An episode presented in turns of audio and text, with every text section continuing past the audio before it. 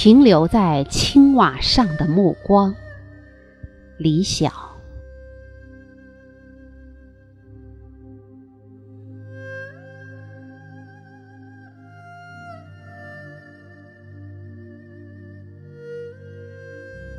瓦，我说的是土瓦。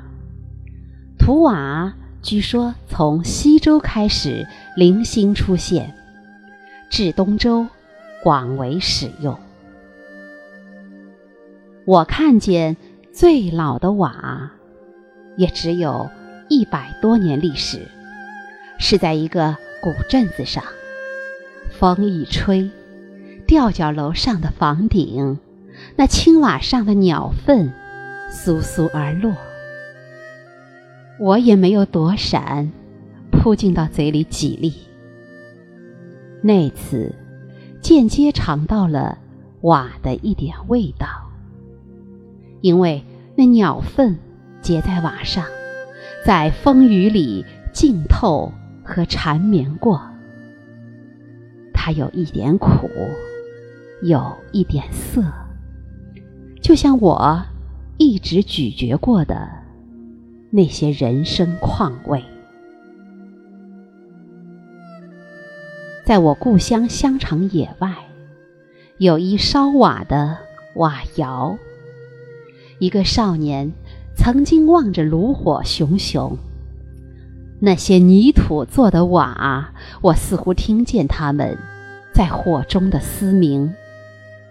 泥土转世为瓦，这些瓦被一些喝了高粱酒、红糟酒的汉子挑到山坡上。沟壑里、大树旁堆下，把瓦一片一片盖上房顶，成为新房。就在那些瓦下，我的乡下亲人，还有老乡，他们卑微而倔强的人生，在泥土里匍匐翻滚，最后。归隐于泥土，所以，我似乎一直相信宿命的存在。在青瓦覆盖的小小房屋下，他们的人生也默默的被覆盖。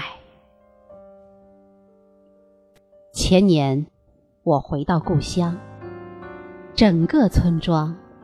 在风里孱弱的呼号，像我写诗的一张纸那样薄了。整个村庄就剩下了不到一百号人，他们执着地坚守着。梁老汉就是守护村庄最老的一个人，他八十七岁了。我想在梁老汉家住一晚。老汉腿脚还麻利，用柴火烧饭，用土碗盛菜。梁老汉往土灶里添柴时，腾起一股子烟，从灶里急着飘荡出来，窜上梁顶，从青瓦的缝里扑出去。与天空中的雾霭汇合。晚上下起了雨，我同梁老汉闲聊，听瓦上雨声，想起一些流光，如安魂曲。第二天早晨，我一个人坐在山坡上，望着梁老汉。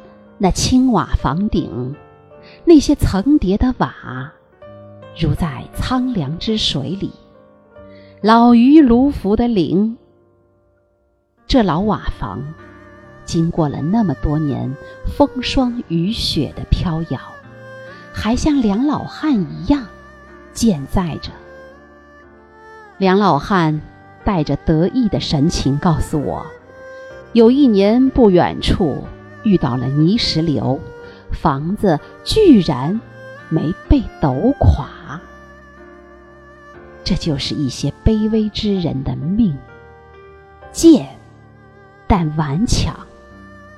青瓦上有深深浅浅的青苔覆盖，瓦被浸透成草一样的颜色。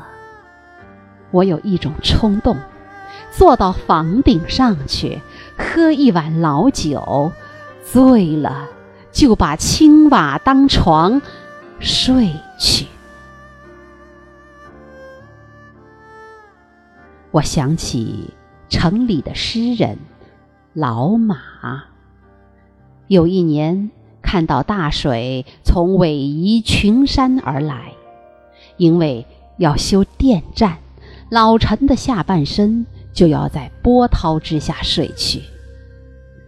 老马一个人提了酒，坐到他祖上留下的瓦房顶上，一个人边喝边哭。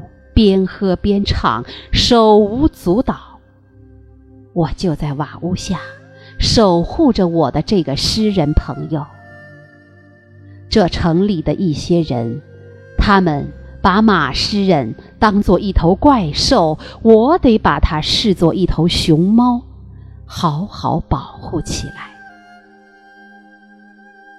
而今，在老马的书房，还有几片瓦。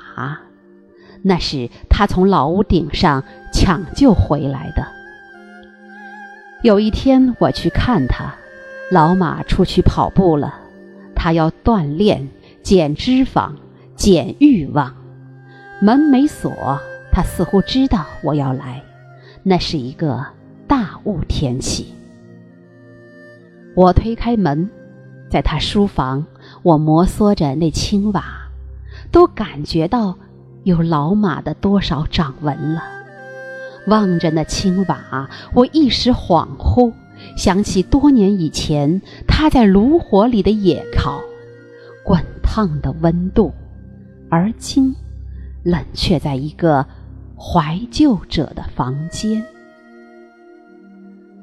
我在老马那里看见一句诗，他说：“火焰一旦凝固。”就成了白色，比如水里就有白色火焰。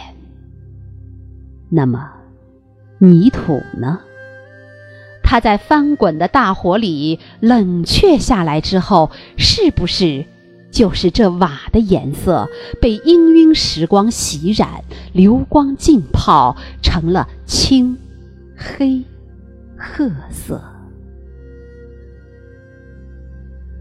老马回来，告诉我，他感觉自己活的就像这老瓦一样。